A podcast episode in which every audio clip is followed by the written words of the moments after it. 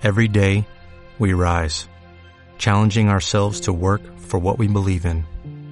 At U.S. Border Patrol, protecting our borders is more than a job, it's a calling. Agents answer the call, working together to keep our country and communities safe. If you're ready for a new mission, join U.S. Border Patrol and go beyond. Learn more at cbp.gov/careers. Sí,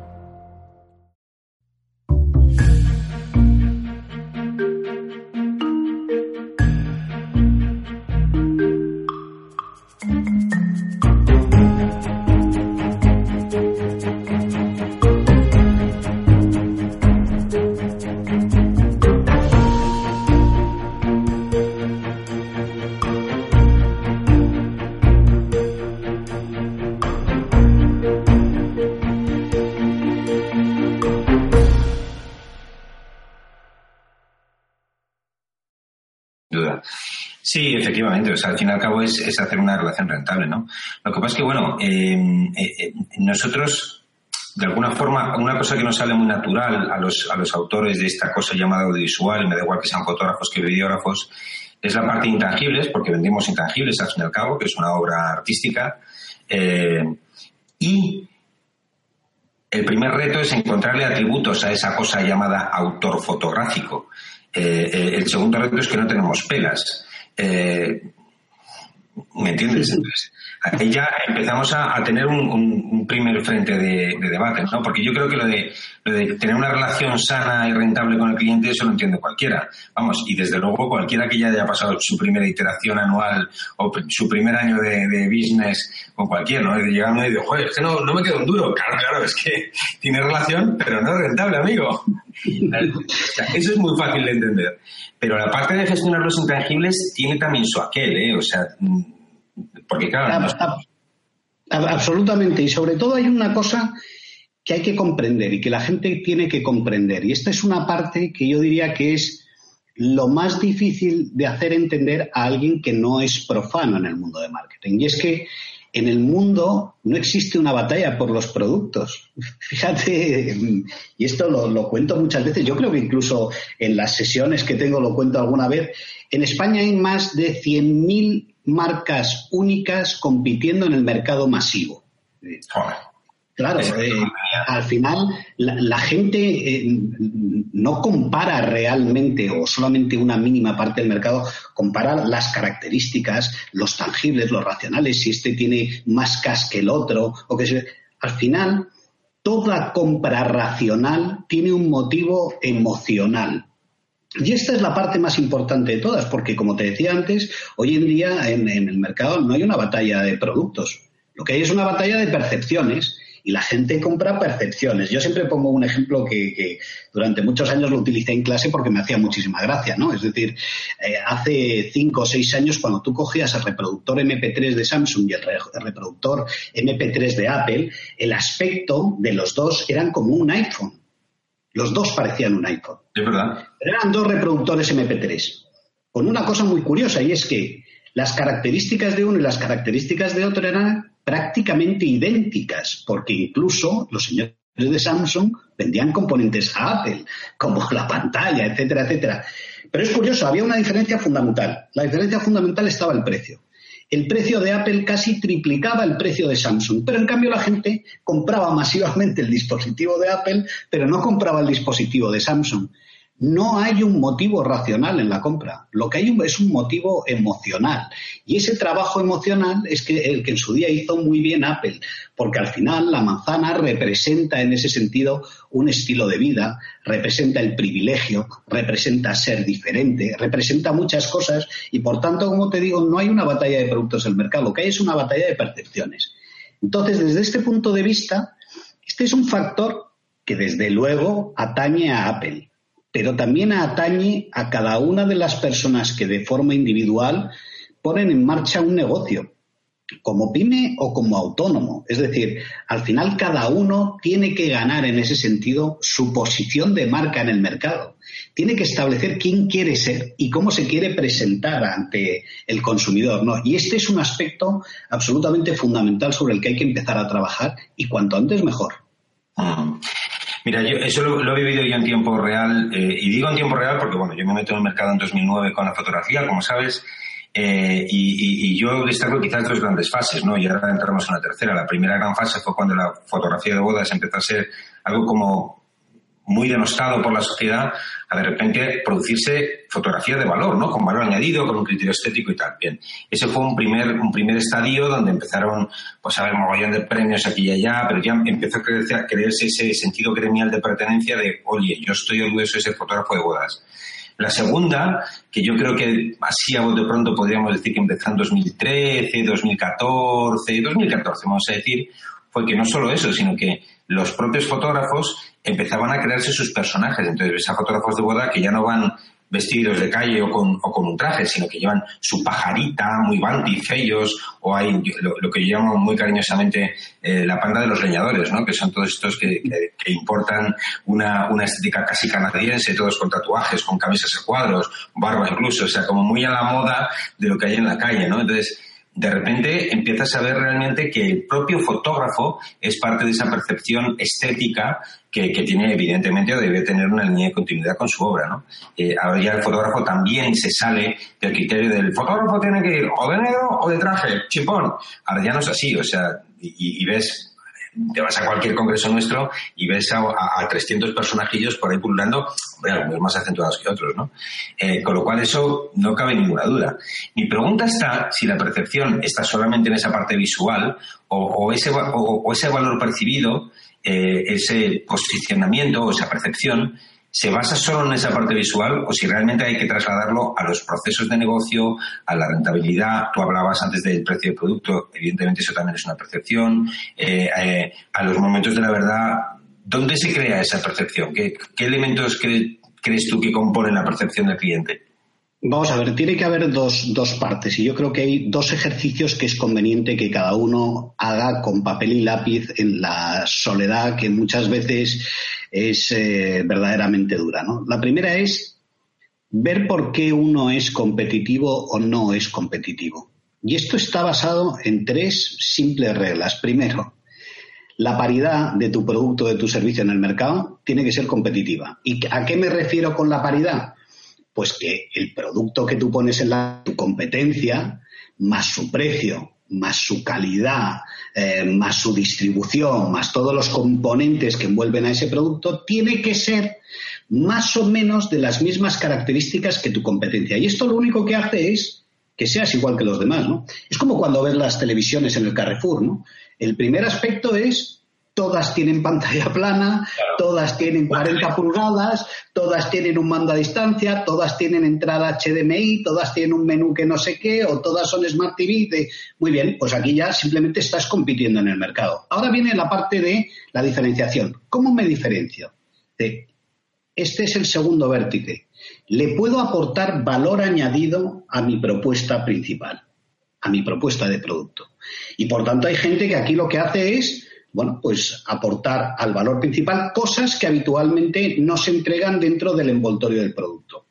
Eh, en el mercado, y por seguir con las televisiones, pues hay marcas que lo que hacen es entregar cinco años de garantía. Hay marcas que lo que hacen es financiarte sin intereses. Hay marcas que hacen ¿Y esto qué es lo que hace? Bueno, pues que esa paridad inicial la rompes porque hay un argumento racional que te permite decir, bueno, pues si dudo entre la marca A y la marca B, me quedo con la marca B porque me está dando eh, tres años de garantía más que la otra y además me está dando financiación con lo que será más fácil. Este es el primer, el segundo vértice de este triángulo. ¿no? Y el tercer vértice, ¿cuál es? Crear la percepción, el posicionamiento, el valor emocional y es que tu marca haga que seas percibido como alguien diferencial.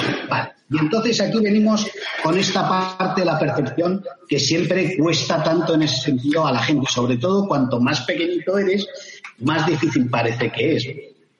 ¿Qué es lo primero que tienes que construir? Lo primero que tienes que construir es una promesa. Es decir, que cuando la gente te perciba, perciba que contratando tu servicio va a cumplir una promesa, ¿vale? Y esta promesa...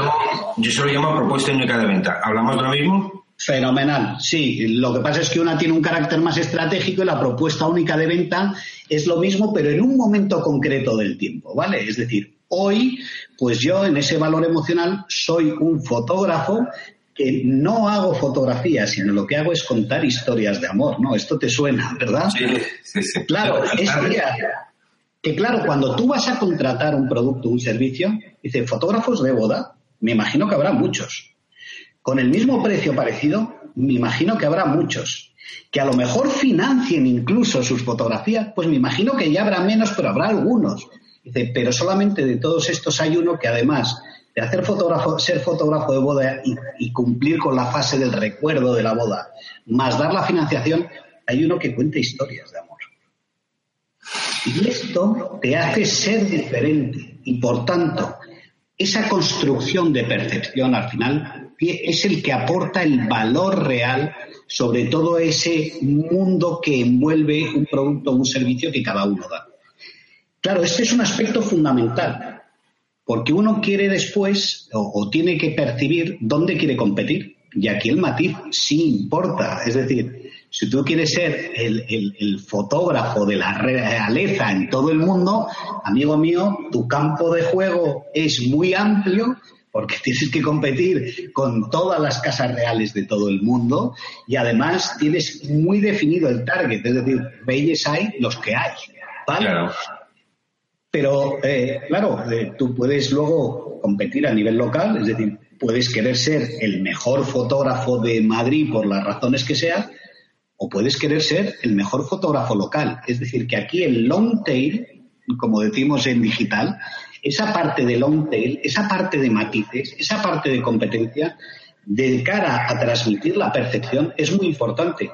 Es que uno puede ser el mejor fotógrafo que cuenta historias de amor en Orihuela. Y esto es un long tail que te hace ser diferente y te hace ser el primero en un mercado diferente. ¿no? Bueno, yo ahí me voy a defender un poco, en el sentido de que eh, eh, eh puesto que el, prácticamente el 100% de los modelos no tienen un budget de comunicación que persista y permita eh, mm, reafirmar un posicionamiento a lo largo del tiempo. Pienso en Malboro, por ejemplo, que lleva 60 o 70 años vendiendo. Desde el año 52 o 54, ¿eh? con el vaquero, el caballo, la caseta de Malboro, claro. con lugar de Flavor Is, exactamente, sí y al, y al, final se convierte, o sea, ahí el, músculo financiero para, para, comunicar con más potencia o más habilidad es muy fuerte. En nuestro caso ocurre justo lo contrario, y es que en realidad, eh, eh, yo que además tengo el privilegio de conocer a cientos de fotógrafos, no, no sé si miles, pero vamos, muchos cientos por, porque pasan por casa o porque por congreso, por lo que sea. Al final la renta de un fotógrafo es la que es y solo varía en función del momento de vida que tenga pero la gente no tiene mucho dinero para comunicación. Eso aplana mucho la capacidad de penetración de la comunicación en el mercado, número uno. Y número dos, eh, yo, que hace, yo creo que el posicionamiento en historias, que ahora de hecho lo voy a empezar a variar, y hasta aquí puedo leer, claro, porque si no, ¿eh? eh, eh, llevaré como cuatro o cinco años manteniéndolo. Claro, yo que soy el primero que mis talleres de, de, de marketing, de fotografía de boda, digo, yo vendo historias y no vendo fotos, Claro, cinco años después te ven, te copian y de repente tienes a 300 tíos que venden historias. Y el tema de la historia tal, ¿no? Entonces, ¿cómo, contra, cómo, cómo contrarrestar eso? Y a el, el, el, posicionamiento, la promesa, se tiene que mantener, el posicionamiento tiene que evolucionar, ¿no? Eh, siempre tú sabes muy bien que, a ver, yo soy un enamorado de, de, de, la comunicación de Volvo. Volvo es seguridad a lo largo de la historia. Lo que pasa es que Volvo era seguridad en el año 60 inventando el, el ABS o el airbag y Volvo es en el año 2016 seguridad porque inventa el City Safety que hace que el coche se pare solo, ¿no? Eh, la promesa de uno y de otro es la misma todos copiaron a Volvo, todos tienen ABS, todos tienen, dice, pero Volvo ha seguido evolucionando, a hacer evolucionar eh, esta promesa a lo largo del tiempo. Y esta es la parte importante. ¿Por qué? Primero, porque para construir una marca y para construir en ese sentido una percepción es muy importante la coherencia en el tiempo. ¿Por qué? Porque sea un duro, sea un euro, o sean 10 euros, o sean 100.000 euros, la coherencia es muy importante para que seas percibido de una manera concreta. Yo siempre pongo el mismo ejemplo. Si un día llegas a tu casa y tienes un nuevo vecino, el primer día coincides con él a las nueve de la mañana y lo ves con chaqueta, corbata y maletín, pues piensas, joder, pues mira, mi vecino nuevo, pues el tío es un ejecutivo. Si cuando te levantas a la mañana siguiente al tío te lo encuentras vestido de piloto de Fórmula 1 y dices, qué tío más curioso. Este es un ejecutivo cuyo ocio lo hace en su ocio, en sus ratos de ocio, es piloto de Fórmula 1. Si al día siguiente te lo encuentras vestido de payaso, es, joder, me parece que lo que tengo es un vecino bastante raro. Y si al día siguiente te lo encuentras en calzoncillos, lo que dices es, macho, voy a llamar a la policía porque lo que tengo aquí es un ¿no? Es decir, que es muy importante que los golpes sean siempre sobre la misma piedra. Si tú eres ejecutivo, tienes que salir todos los días vestido con corbata. Y si eres payaso, tienes que vestir todos los días con la nariz y con los zapatones. Lo que no puedes es un día salir con los zapatos y tal. Y esto es lo que pasa habitualmente en el mercado. Es que la gente se cansa muy pronto o trabaja muy poco en el posicionamiento, entonces lo varía cada muy poco tiempo. Y al final lo que te pasa es que no eres percibido. Si tú no tienes una dirección constante de transmisión de una percepción concreta, de una promesa concreta, de una USP concreta, lo que te va a pasar en el tiempo es que al final, coño, no se te va a percibir porque cada día eres un personaje diferente. Y luego viene la segunda parte, que es la que tú decías, y es, bueno, claro, pero hoy en día que todo el mundo lo copia todo, te joder, pues yo al principio estaba solo, ahora hay 300, ¿no? Sí, es que hay que hacer seguir evolucionando el posicionamiento. Volvo no puede seguir saliendo a la calle diciendo que tiene ABS y por eso es más seguro, porque todos los coches del mercado tienen el ABS, ¿no? Por tanto, es muy importante que ese posicionamiento vaya evolucionando en función del mercado. ¿Y quién es el mercado? El consumidor. Por tanto, la fuente principal en ese sentido es fijarte y orientarte en quién es tu consumidor en qué es lo que está demandando en el mercado o en hacer pequeñas pruebas de innovaciones que sean evolutivas o disruptivas, en las cuales tú veas que hay una gran aceptación o que marca un hecho diferencial en el, en el consumidor. Es decir, pues si eres eh, el señor de leche pascual, el señor Tomás Pascual, y lanzas la leche uperizada, pues luego todo el mundo lanza la leche uperizada. Pero es que entonces él entró en el mundo del calcio y de las leches enriquecidas, y todo el mundo entra en las leches enriquecidas. Pero es que ahora está en la leche de soja, en la leche de avena, en la leche, es decir, siempre va haciendo evolucionar su posicionamiento en una base que siempre es la misma, que es la calidad. el producto es el que va evolucionando en base a la calidad. No, sin duda alguna, sin duda alguna. De hecho, mira, yo ahí en, los talleres vuelvo un poco al ejemplo de nuestra realidad de, lo que es la gente, ¿no? Claro, dices calidad porque de repente Pascual quería estar ahí, pero la gente de, nuestro ámbito, ¿por dónde empieza el posicionamiento? Entonces ahí siempre les hago un pequeño ejercicio de que busquen en sus propios valores de vida los suyos, y particulares como persona, ¿no? Y que a partir de ahí diga, bueno, no los puedes trabajar todos, porque claro, yo te pongo a decir aquí lo que pienso de mí mismo y entonces esta, esta charla duraría como cinco días, ¿me entiendes?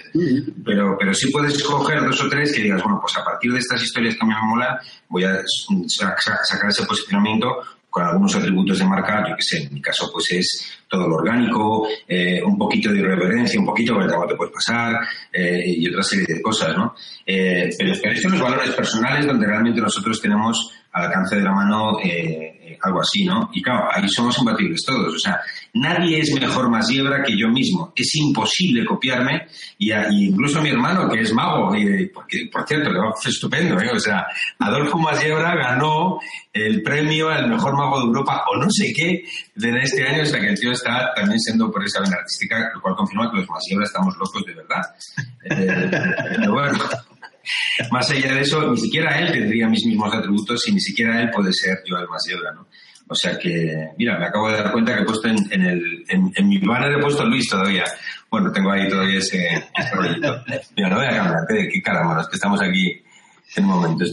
pero, con cambios además aprovecho para, decirte que, y que es verdad que pero que aquí hay, hay muchos ejercicios y que tú sabes que a mí me gusta hacerlos y que invito a todo el mundo que los haga y es construir matrices o simplemente construir pequeños scorings, ¿no? Es decir, ¿Cuáles son los valores y, o cuáles son las palancas que determinan el éxito en el Bueno, pues mira, la confianza, el precio, la calidad de la foto, el no sé cuánto.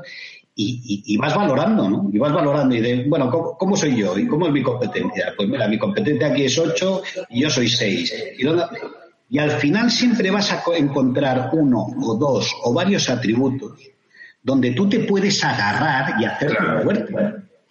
Y, y, fíjate que nosotros que en, en, en de clientes hemos utilizado el pretest, el post-test, el focus groups y todas las técnicas de tal, aquí tenemos algo mucho más sencillo y barato, que se llama café. Cógete a tus dos, tres mejores clientes que tú consideres que hay una relación sana y tal, invítales un café y pregúntales, oye, ¿yo por qué he destacado en, por, qué te ha parecido y, qué es lo que te ha parecido bien y qué es lo que te ha parecido mal, ¿no? Les parece y sobre todo, como tú sabes muy, muy bien, y esto nuestro querido amigo y maestro Lucas lo sabe todavía mejor, ah, tus, futuros clientes, tus futuros clientes van a ser de características muy parecidas a tus clientes actuales, a no ser que hagas una actividad absolutamente disruptiva que te haga ser alguien diferente, ¿no? Entonces, que tú quieres saber qué es lo que los clientes eh, han hecho que te contraten, pues pregúntaselo a los clientes. Oye, tú, ¿por qué me contrataste? Con toda la crudeza, ¿no? Porque muchas veces con estos ejercicios se aprende mucho más que haciendo grandes investigaciones del mercado, ¿no? Al final te va a contratar alguien como ellos. De hecho, como tú sabes muy bien, una de las grandes fuentes de, búsqueda de clientes son antiguos clientes, lo que llamamos en marketing el MGM, ¿no? Es una de las fuentes principales, una de las fuentes que hay que trabajar y, por tanto, el proceso de fidelización, además de tus clientes, no acaba el día que se acaba la boda, sino muy al contrario, casi casi ahí empieza el momento de captación de tus futuros clientes. Bueno, yo soy mucho más radical como tú. Bueno, antes de decir eso, MGM son las siglas de Member Get Member o miembro consigue otro miembro de tu club de clientes. Boca oreja en castellano. exactamente, no has quitado de boca, ¿no? O boca a boca. ¿eh? Fíjate que yo soy mucho más, mucho más fuerte que, mucho más, mucho más valiente, no es decirlo, ¿no? No empieza el día que le entregas las fotos. La fidelización empieza el día que les conoces. O sea, ya desde ahí ya empiezas a crear la experiencia que al final diga que, pues ha sido una buena o mala experiencia, porque la verdad no nos engañemos. pero, pero, quizá ese momento transaccional de toma las fotos, toma la pasta, parece que se acabó. No, amigo mío, aquí empieza la guerra. Aquí empieza sobre todo la guerra de tus futuros clientes. No, no, sin duda. Eh, bueno, cambiando a otro tema. Eh, tirando de tu fase financiera y además que, bueno, yo te conozco desde hace muchos años, te he visto muchas fases de tu vida, ahora eres director general de una, agencia de publicidad importante, pero también has estado con Gina Antoni, que era, que era un poco una cosa como mucho más de andar por casa, ¿no? Con lo cual tú aunas todas las facetas que puede mm, tener un, generador de marketing, desde grandes plataformas con grandes clientes que están en televisión hasta tu propia agencia en, tu mismidad, soy yo y el del tambor, eh, eh, al mercado, ¿no? Entonces, a nivel de indicadores de rendimiento, a nivel de, economías, ¿cómo, te, ¿cómo te manejas así? ¿Cuáles crees tú que son los indicadores más allá del obvio de el 31 de enero tengo que tener un euro en el bolsillo? Eh, ¿cómo, cómo, ¿Qué recomendaciones tú le darías a la gente que tiene o bien autónomos o microempresa eh, a nivel económico? ¿Qué es lo que tienen que ver ahí? Eh, me, me, cuesta establecer algo que sea común en todos los sectores y todos los mercados, porque me imagino que todos tienen sus peculiaridades y sus características. Pero yo diría que en, en, aquel momento, que además fue un momento difícil, yo había salido del mundo de las multinacionales, viene la crisis y de repente me encuentro empezando solo un nuevo negocio cuando nadie contrataba publicidad, ¿no? Y esto, marketing. Y este fue un momento especialmente duro y, con momentos eh, que me hicieron pensar si no me tenía que montar un chiringuito en las Bahamas y marcharme para allá, ¿no? Pero yo me se llama tía eso, ¿eh? Hay días que digo, cámara puta, ¿dónde está ese chiringuito en las Bahamas que iba a montar del corro?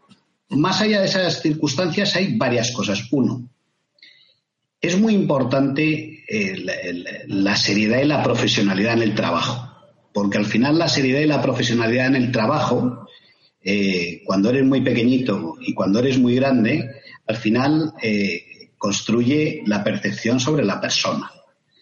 Y yo he procurado siempre, en, mi momento de multinacional, como en mi momento de ser pequeñito, cuando tenía que hacer un folleto, ser un tipo estricto y serio. Porque siendo un tipo estricto y serio, y, y esto empieza por uno mismo la gran mayoría de las veces, lo que consigues son eh, rutinas y mecánicas que te hacen transmitir en ese sentido que eres un tío em, digno de confianza. Y yo creo que el principal factor para cuando uno está solo en la vida y tiene que hacer las cosas por sí mismo, el principal factor es la confianza, no el precio, la confianza. Que tras que seas capaz de transmitir que sabes hacer las cosas y que eres digno de confianza, eso me ha permitido tener los primeros trabajos en esta nueva vida, cuando esto se llamaba Gin and Tonic, como sabes muy bien, eh, eh, y ese factor es fundamental. El segundo, establecer una política comercial también muy rigurosa. Y cuando estoy hablando de política comercial, me estoy refiriendo a política comercial. ¿Qué significa esto? Esto significa que yo tengo siempre que saber quién es mi cliente tipo, a quién tengo que ir, cuándo tengo que ir, con qué periodicidad tengo que ir, porque al final esto se convierte en un ratio, es decir, al final es un ratio en el cual cada X presentaciones consigo eh, Y propuestas y cada Y propuestas consigo Z presupuestos cerrados, ¿vale? Y por tanto, al final es una cuestión de masa y de ir optimizando el proceso, evidentemente, de captación, trabajando en esto de la percepción, en tener un producto diferente y tal y cual. Y esto es una cosa que muchas veces nos olvidamos, ¿no? Y oiga, eh, y, por tanto, ¿cómo se consiguen esas presentaciones? Pues cada mercado y cada sector tiene sus características, ¿no? Pero, oye, hay que estar, si soy fotógrafo de boda, pues posiblemente habrá una feria de la boda en cada pueblo de España o en cada ciudad más o menos, y hay que estar ahí hay que buscar bases de datos de gente que se va a casar, hay que trabajar y después hay que hacer presentaciones eficaces y después hay que tener servicios y productos competitivos y después hay que hacer presupuestos. Y todo esto exige de una rutina que muchas veces te lleva a la desesperación porque vas haciendo y presentaciones, y presentaciones, y presentaciones, y no vas teniendo éxito. Pero es una cuestión de cosechar, y cosechar, perdón, y sembrar, sembrar, sembrar, para después cosechar, cosechar y cosechar. Y este es un factor crítico, y por tanto, fíjate que ya hemos hablado de muchas cosas, pero hemos hablado primero de saber quién soy, cuál es la percepción que voy a construir, Segundo, de construir una oferta competitiva. Y tercero, de tener una acción comercial en ese sentido, eh, con una estrategia que puede ser mejor o peor, pero que es que hay que ir probando. Es decir, si al final me tiro un año entero mm, presentándome en las ferias de fotógrafos y no consigo ni un cerrar ni un solo presupuesto, pues claramente ya tienes el primer aprendizaje y es las ferias de fotógrafos no funcionan. Pero no está mal, ¿eh? Claro, no, es que hay gente que de repente, o sea, normalmente las ferias de fotógrafo grandes, tipo eh, eh, una bodas y cosas así, funcionan muy bien, pero para un determinado segmento, ¿me entiendes? Es una feria donde tienes una hiperoferta y una hiperdemanda, con lo cual te lleva a la masa, con lo cual te lleva a productos fotográficos de, de un precio medio bajo. Y está perfecto, ¿eh? O sea, no tengo problema en, eh, Quien esté posicionado ahí y quiere competir con precio medio bajo, ese es su lugar. Claro, efectivamente, ¿sabes? O sea, la gente dice, oye, la gente está bajando precios. Yo siempre pongo un mismo ejemplo, a los cuales les mando un saludo y algún día espero conocerles, que son una web que se llama fotógrafosbaratos.com. Tal cual. Entonces tú entras en la página web y te encuentras un, un cartelón así en medio que pone boda 350 euros y luego ya en la letra pequeña matizan que no tiene postproducción, que se la entrega en JPEG y una serie de atributos que evidentemente le han sacado para que aquello sea rentable. Claro, la gente se echa las manos cuando la gente dice, no, es que vende la boda tanto. Bueno, pues claro que vende la boda tanto, pues depende de sus indicadores o de su momento del ciclo de vida o si estaba más o menos moderno en el mercado. O sea, lo normal. Lo que pasa es que como aquí en, nuestro gremio todos nos toca muy en la piel en la competencia, pues piensan que es un desagravio para, hacia con ellos. No, no, esto es ley de mercado pura y dura de la que habitan todos los segmentos, ¿me entiendes? Pero por eso te digo, y al final, eh, por ejemplo, hay, hay, profesiones donde yo he venido trabajando también en determinados momentos, como son decoradores o gente que hace reformas, que están en este mismo problema, ¿no? Es decir, oiga, yo tengo dos opciones. Una, entro en el portal reformador y soy uno de los 850.000 presupuestos que me van a pedir y voy a competir contra 850.000 personas que están dispuestas a tirar los precios y a trabajar de forma chapucera y tal y cual. Oiga, es una forma eh, muy respetuosa de hacer las cosas y hay gente que me imagino que a través de Reformador conseguirá esto. ¿Cuál es otra forma? O sea, otra forma y es si yo soy bueno y tengo buen trabajo, utilizo mis redes sociales para mostrarlo, que las hay, y además para determinados tipos de trabajo utilizar las redes sociales es algo muy interesante.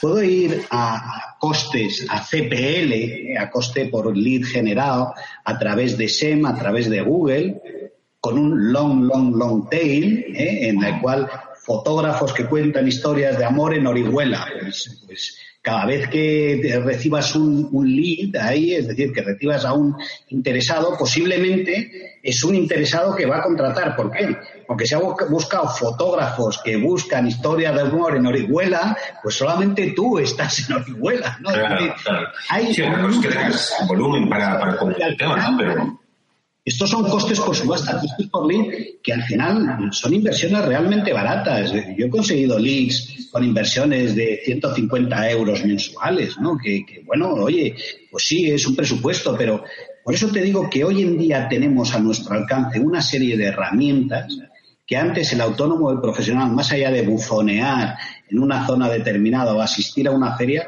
no podía utilizar. Y hay que perderles el miedo, y hay que empezar a probar. Y además hoy en día todo el mundo tiene un amigo que sabe de marketing digital o que sabe de ordenadores y estas cosas, ¿no?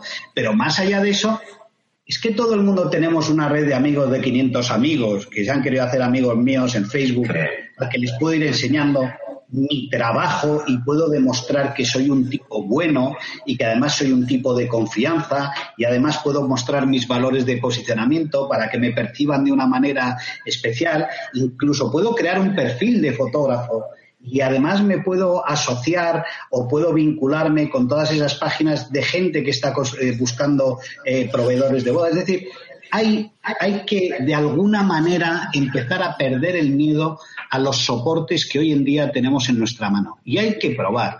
Porque está claro, no puedes probar en televisión donde un spot en prime time, un solo spot de 20 segundos te puede costar 12.000 euros, ¿no? Eh, pero sí podemos probar con Google que está mandando a todas las pymes y autónomos de España sobres con tarjetas de 50 euros de regalo, puedo empezar a probar a utilizar una serie de keywords y a ver si me funcionan eh, trabajando en mis valores o en mi posicionamiento.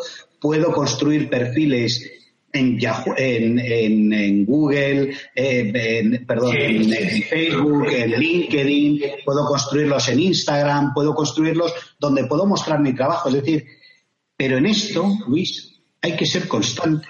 Lo que no puedo hacer es crear un perfil en Facebook hoy, cuelgo mi boda de hoy y hasta luego a ver si el año que viene ya vuelvo a entrar en mi perfil de, Facebook y puedo volver a mover. No, no.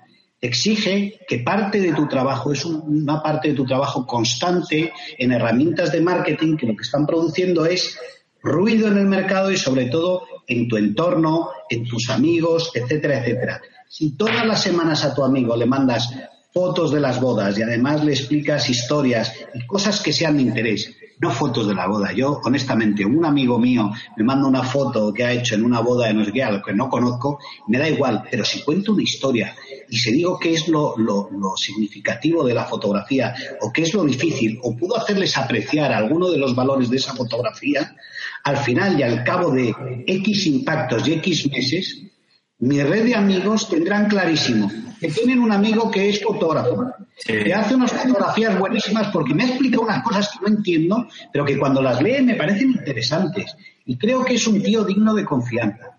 Y todo esto hoy se puede trabajar. No hace falta ser Coca-Cola para trabajar en estos medios. No, no, sin, duda alguna. O sea, aquí, por, resumir un poco este, este trozo que te has dicho, hay una cosa que va implícita lo que has dicho y lo he dicho además explícitamente, ¿no? O sea, hay que tener, primero, hay que tener un método y, un, y, una, y una disciplina para, para captar, para vender, para fidelizar, o sea, esa relación más allá de la mera del día a día, eso hay que tener una, una disciplina ahí para hacerlo. Eso es número uno. Número dos, no existe la píldora, la píldora roja. O sea, todo el mundo me dice, bueno, ¿cuál es el botón que funciona? ¿Qué canales debo usar? Digo, no lo sé. O sea, yo tengo una, hay una diapositiva que tiene 15 canales de captación, pero 15, y cada uno son de su padre y de su madre, tiene unas características diferentes, unos costes anuales diferentes. Más contundente aún, si Telefónica invierte 60 millones de euros en publicidad y le come el mercado Yoigo, pues es que no existe el botón.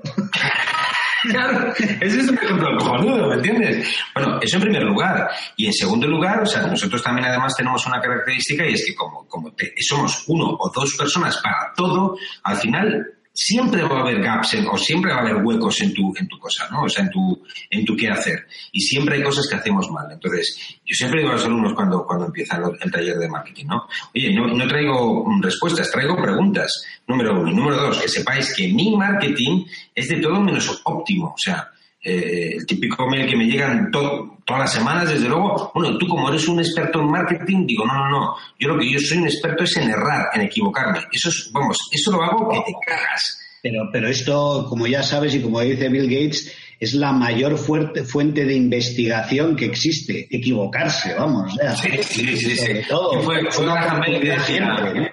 ¿Cómo era aquello? de eso sí, joder. sí, sí, sí, joder. Pero bueno, y entonces al final es eso, ¿no? Dice, mira, yo, o sea, la diferencia entre los alumnos del taller y yo es que yo sé lo que estoy haciendo mal. Mm. Y, tienes un. Y dice, bueno, pues de repente de las 15 cosas que me planteo hacer, igual estoy haciendo solo 3, y de las 3 que estoy haciendo, una la hago bien y dos regular. Pero es que ya sé cuáles son las otras 12. Tú no.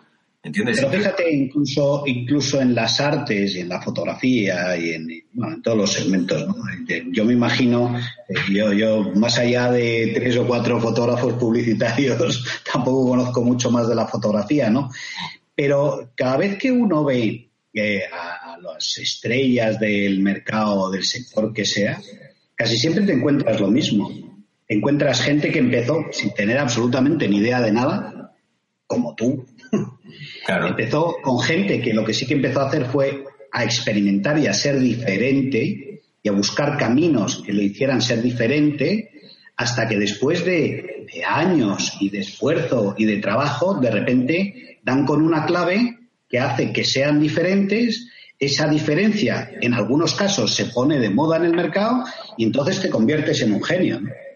Pero el genio, hasta el más genio, las ha pasado canutas y ha pasado por el mismo proceso que tú has pasado.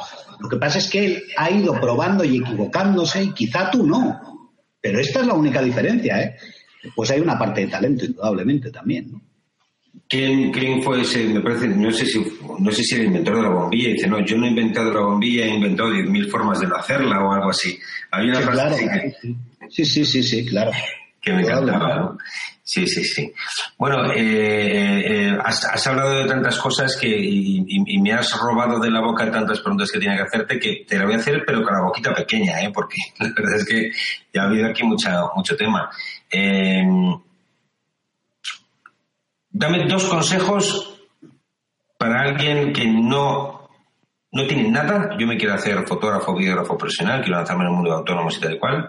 Dos consejos de lo que tú quieras que sí o sí tendrían que hacer? Pues mira, eh, el otro día, ya sabes que en mi faceta docente sigo en, en ESIC y el otro día en, la entrega de títulos estaba María Dolores Dancausa, que es la, actual consejera delegada de Bankinter. Y dijo una cosa que la hice mía porque yo la he dicho muchas veces, pero ella la expresó maravillosamente bien. Esta señora que tiene un éxito profesional bestial que te cuenta su historia y, era una abogada que trabajaba mucho y tal, hasta que eh, por sus habilidades la hicieron la consejera delegada de línea directa aseguradora y de ahí ha saltado a CEO de, de Bankinter y me imagino que por algunos trabajos también más.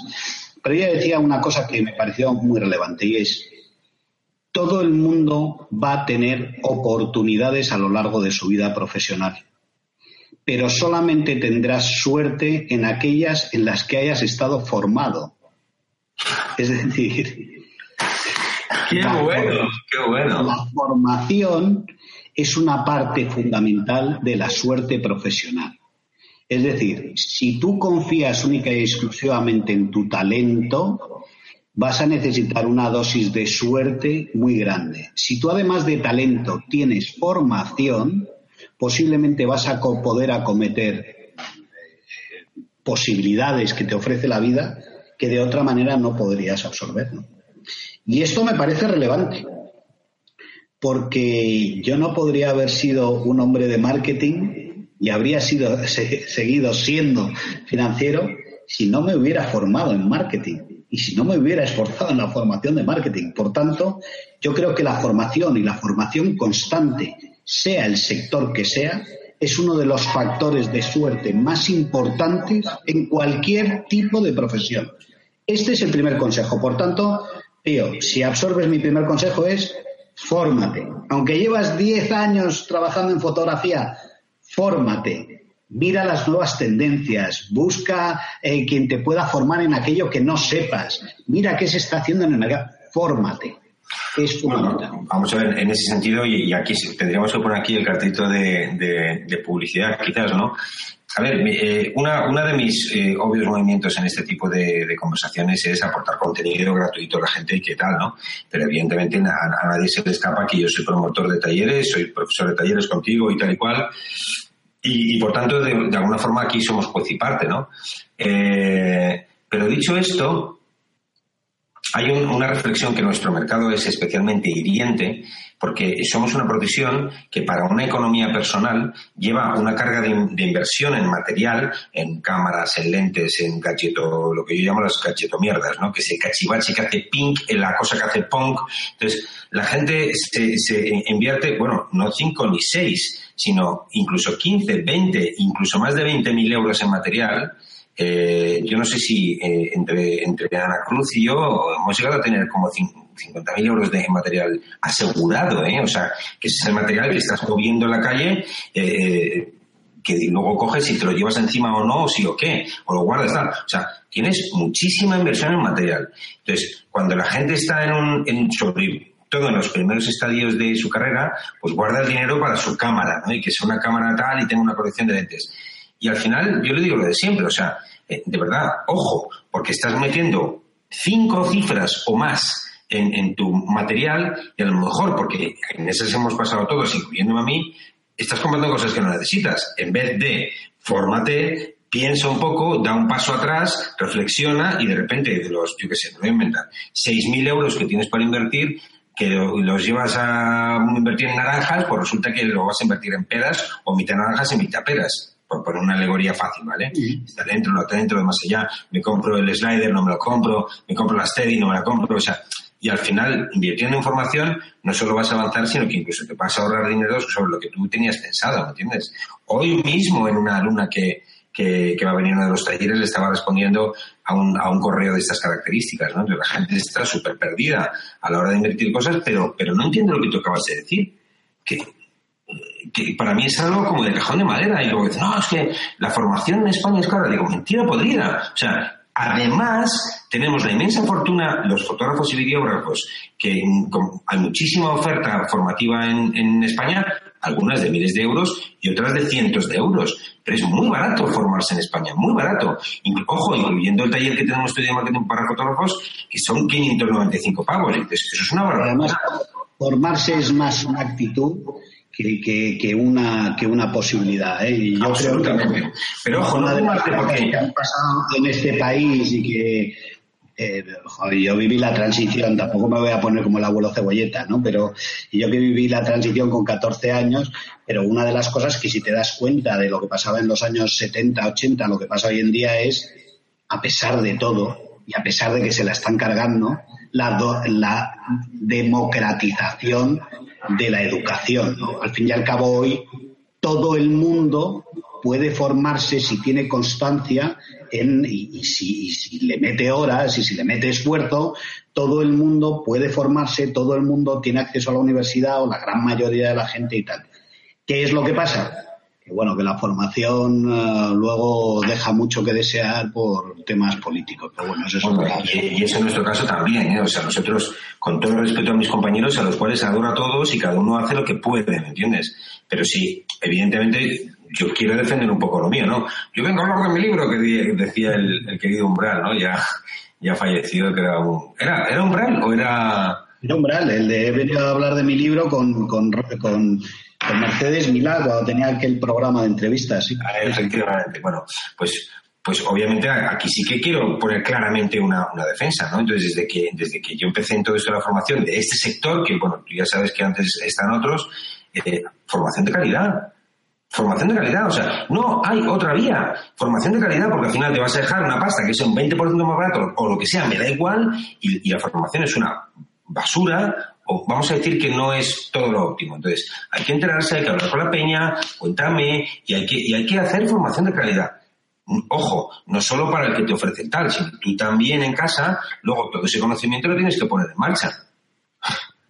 ¿Me entiendes? Y al efectivamente, tú ves, y tú lo has visto también, que alumnos nuestros que, que eran aplicados en el máster de marketing, joder, macho, 5, 6, 7, 10 años después, son directores de marketing sin ningún problema. Oye, qué curioso que sean los mismos que se estaban tomando en serio el máster. Sí, sí, sí, sí, claro. No, no, eso es indudable. Y además lo veis rápidamente. Es la actitud de las personas, o sea, las ganas de aprender es algo, macho, que uno tiene que llevar incorporado en, el, en la actitud de vida, las ganas de aprender. Y el que no tiene ganas de aprender ya puede pasar por 200 másters. Por eso digo que la formación depende de la actitud y, la suerte va a depender de la formación. Bueno, ¿y, el segundo? ¿Te acuerdas ya o nos hemos derivado tanto que...? Y, el, no, y el segundo es, es un consejo que es una jodienda más que un consejo, y perdón por la expresión, y es, uno tiene que tener confianza en uno mismo. La confianza en uno mismo es uno de los. La confianza, la pasión por lo que haces es uno de los grandes motores de la vida. Pero no la falsa confianza, ¿eh? que esto es muy importante. Es decir, decidir que yo soy bueno en tal porque yo lo decido y confío en mí mismo es una mm, soberana estupidez. Cuando uno tiene que tener confianza es porque has tenido una buena formación, porque haces el esfuerzo adecuado y por tanto tienes que tener esa confianza para ser incansable y optimista ante el fracaso. Y esa confianza, si lo haces bien las cosas, si estás bien formado, si tu trabajo es serio, si haces cosas, eso termina dando éxito o sí o sí. El problema es cuando esa confianza está basada en aspectos pues, que no son reales. Es decir, yo me creo un buen fotógrafo maravilloso y tal, resulta que en el trabajo es un soberano asco. Entonces, lo que necesitas ya en el segundo caso, el segundo consejo es a ver si tienes un amigo que te lo dice. Porque sí, sí, sí. no puede ser la vida así, ¿no? De hecho, aquí en, la fotografía también de, ego mm, y amor propio un poquito raro, también vamos bien servidos, ¿eh? O sea que... Bueno, yo trabajo en el mundo creativo, ¿eh? Aquí los egos también los tenemos bastante grandes, macho. Sí, sí, los egos son muy difíciles de manejar. Mira, yo me acuerdo cuando, cuando estaba empezando, me fui a hacer un taller a México con los grandes de la fotografía, tal y cual, y de hecho el tutor de mi grupo era eh, un tal Ben Grisman, que bueno, los compañeros lo conocerán todos, y estuve conviviendo ahí una semana, ¿no? Entonces, eh, ya casi al final, bueno, en una charla donde él me tiraba de las orejas de ciertas cosas y tal, eh, el consejo que él me daba es, eh, vamos a ver más yebra, o sea, mm, solo te voy a dar un consejo. Cállate y trabaja. Nada más. Cállate la boca y trabaja, y trabaja. Y después de eso sigue trabajando. Y al final te das cuenta efectivamente que los grandes son grandes por, por muchas cosas, pero desde luego todos tienen una, una que es, vamos, totalmente horizontal, que es la humildad ah y el silencio, o sea, humildad. Bueno, es que hay, hay, dos, hay dos tipos de, personas con éxito. Las que han trabajado duro y son humildes y las que han trabajado duro y son soberbios. Mm. los primeros tienen siempre mucho más futuro que los segundos. A los segundos todo el mundo les está esperando detrás de una puerta. Los primeros macho, juegan con la suerte a favor, juegan con el optimismo, juegan con la empatía, juegan con muchas cosas. Y por eso, ese es otro de los consejos que yo doy siempre. Mira, macho, cuando estás abajo, tienes que trabajar muy duro. Y cuando estás arriba, tienes que trabajar muy humilde, macho. Oye, me has dado aquí unos titulares que te pienso no robar porque yo soy un hombre honesto, ¿me entiendes? ya sabes que contigo lo comparto todo, incluso los titulares. Pero desde luego vas a tener el, vamos, el copyright lo vas a tener. Y otra frase tuya que me encanta es esa de, no, no, si yo no soy el que más sabe de marketing, pero tengo el teléfono del que lo sabe. esa, esa, fíjate, esa es una frase de, de Les Luthiers. ah, sí. Sí, esa es una frase de, de uno de esos, que, dice, eh, lo importante no es saber, sino tener el teléfono el que sabe. Pero es que es tan verdad, macho. Es tan verdad. Está en verdad. Qué bueno. Bueno, Ignacio, yo qué quieres que te diga. Mi amor por ti es ya muy antiguo, ya lamento, los señores de la audiencia. Ya sabes que es recíproco, que te tengo mucho cariño y que conmigo puedes contar para lo que quieras.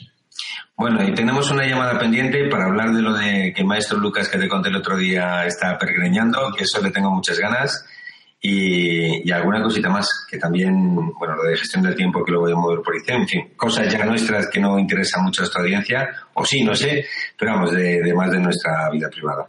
Eh, Ignacio, como siempre es un placer, de verdad, es un honor, la, gente, no sé si la gente es consciente de lo, de lo, de lo inmenso que es tenerte en el taller de marketing para fotógrafos, eh, eh, pero desde luego lo que no tienen, comprando la expresión, ni puta idea es del inmenso que es no sé, a mí me, encantaría que algo de lo que hemos hablado pueda servir a alguien y con esto, vamos, me, quedo encantadísimo. Y, y, nada más que eso. Para mí ya sabes que la formación y el debate y todas estas cosas es un auténtico placer.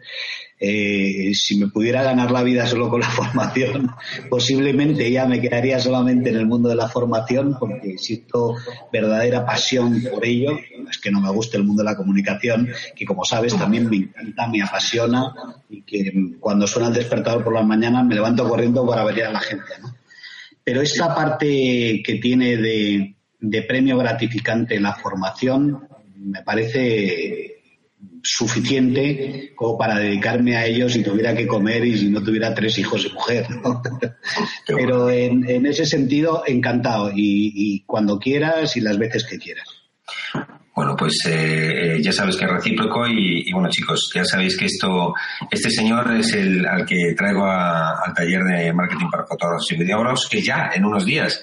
Así que os voy a poner aquí un poco el cartel para los que estéis interesados, por favor apuntaos eh, bueno, es el único taller que yo hago que voy tan sobrado y ahí sí que he rozado la soberbia de, que si la gente no está satisfecha es que le devuelvo el dinero. Y voy por la novena edición y ya puesto los dedos en público, ¿me entiendes?